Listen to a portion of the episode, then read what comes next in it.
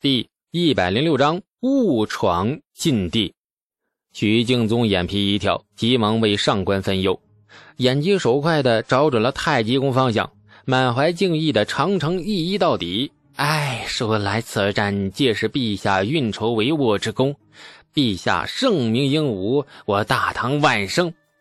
李素恍然哦了一声，顺着许敬宗找的方向也长长一揖：“啊，陛下圣明，大唐万圣！”二人礼毕，相视一笑，彼此皆有一种李世民已经收到马屁、祝福短信的那快慰之色。李素笑了几声，便觉得不太妥。两个人这个举动太像史书里的大奸臣了，浓郁的大奸大恶气息充斥着二人的气场中间。便寻不着半点的正直不阿的味道。若是杨艳那家伙在场的话，怕会忍不住以下犯上，拿鞋底子抽他们脸。暗暗提醒了自己，以后不能这么干了，太没节操了。转头看许敬宗，发现他也面带几分的愧然之色。嗯，这个坏同志还是可以挽救一下的。配好的火药被送进工坊，一百多名工匠等在那里。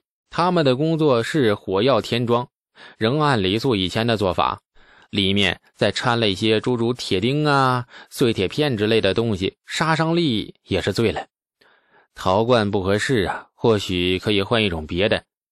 领导下车间视察工作，总是要指导几句。李素跟工匠们比起来，勉强算是个行家，倒也不存在外行领导内行。许敬宗拿起了工坊桌上一个空陶罐，在手里翻看，面现疑惑：“哎，当初松州之战，监正大人也是用这种陶罐填装火药的吗？”“嗯，对呀，当初是因为临战之前时间紧迫，而且大军驻地是荒郊野外，只能够就地取材，勉强用陶罐应付。然而陶罐易碎呀，砸到地上便裂开了。”火药燃烧时，若是没有一个完全的密封环境，决然不可能产生杀伤力。现在咱们有条件了，自然要换个更好的呀。许敬宗也是个聪明人，一点就透。哎，换个铁皮怎么样啊？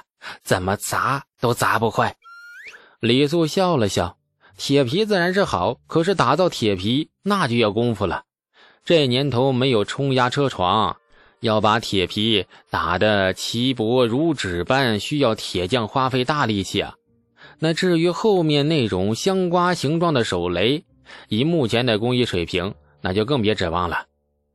试试也好，请几位铁匠来，先试试用铁皮罐子填火药，然后看看效果如何。许敬宗急忙应了，这种小事自然由他。安排别人去办，不是他。虽然懒散啊，该办的公事还是要办妥当。毕竟这不是一个讲法治的年代。他的脑袋能不能安稳的长在脖子上，全看李世民一句话。如果有一天李世民发现李素太懒，简直懒得要死，于是说不定他就真的死了。火器局出了工艺，更重要的是安全问题。毕竟这个年代谁都没有接触过爆炸的火药。一个小工坊聚集了几十上百个工匠，任谁一不小心手贱了一下，说不定就是整个工坊飞上天。为了自己能够活到寿终正寝，也为了给火器局的同僚下属们少造点杀孽，李素决定回去弄一个安全生产的规章制度来，一定要严格执行。嗯，就交给杨艳去监督，这家伙适合干这种事儿。和许敬宗离开工坊，二人边走边聊，聊的不完全是公事，也有风花雪月呀。长安城哪家青楼有那高丽女呀？教坊司哪个犯官女儿容貌秀丽，歌舞上佳，而且懂得侍候男人等等。许敬宗这个坏同志，那有把李素拉下水，带坏他的心思。二人走到火器局的大门前。这李素准备骑马回家时，一名披甲的折冲兵曹匆匆赶来。李素眯了眯眼，认出这个人是外围护卫火器局的金吾卫将领之一。末将拜见监正大人、少监大人。这兵曹匆匆的抱拳行礼。有事吗？许敬宗立刻变了模样，一反在李素面前和煦友善，露出了淡淡的官威。虽然新晋被贬官，但是许敬宗好歹也是秦王府的旧部，官威这东西养成的不止一两年了。哎，火器局东南一里开外，禁卫将士拿下了十名。这兵曹犹豫了一下，不知道该如何定义那群被拿下的家伙。片刻后，才支支吾吾地说：“呃，十名细作，十名细作，不只是李素，连那许敬宗都吃惊了。这世道怎么了？哪个没长脑子的敌人干了？这派细作刺探机密，居然还扎堆的派？这家伙难道是批发商出身？对，十名细作，陛下有令，凡接近火器局方圆三里内，皆须拿下，并且上禀。”此时人已经被将士们拿下，请监正和少监大人处置。冰曹说完，神情很怪异。李素眼尖发现了，你的话没说完吧？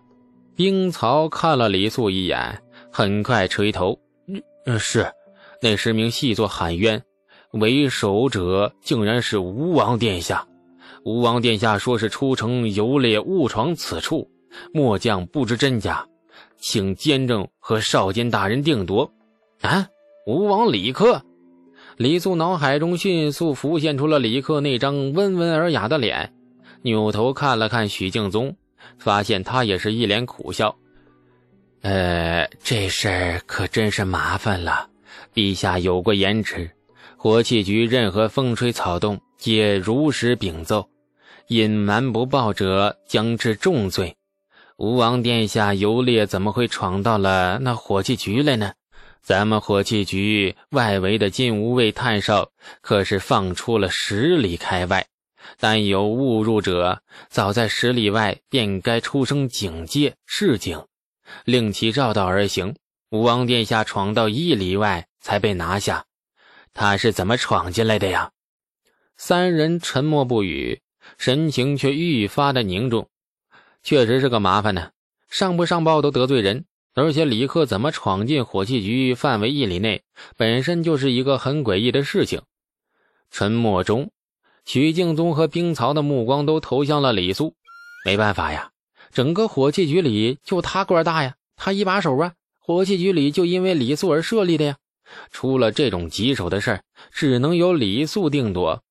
李素觉得自己摊上事儿了。曾和李克有过一面之缘，虽然算不得深交，二人之间连朋友都算不上。